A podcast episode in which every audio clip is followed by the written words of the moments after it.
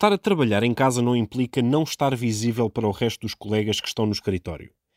Cuide com rigor dos seus níveis de produtividade para combater a ideia negativa sobre quem trabalha em casa. Eis aqui algumas dicas que o ajudam a estar mais visível. Número 1. Certifique-se que cumpre ou até antecipa os prazos. Com a diminuição de perigo de contágio, muitas equipas que regressam ao escritório podem voltar aos velhos estereótipos, desacreditando quem está em teletrabalho.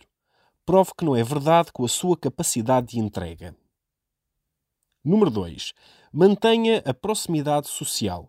Convide os colegas para calls em vídeo, para simplesmente tomarem um café ou fazerem um evento social ao final do dia. Mantenha a sua network ativa e com boa energia.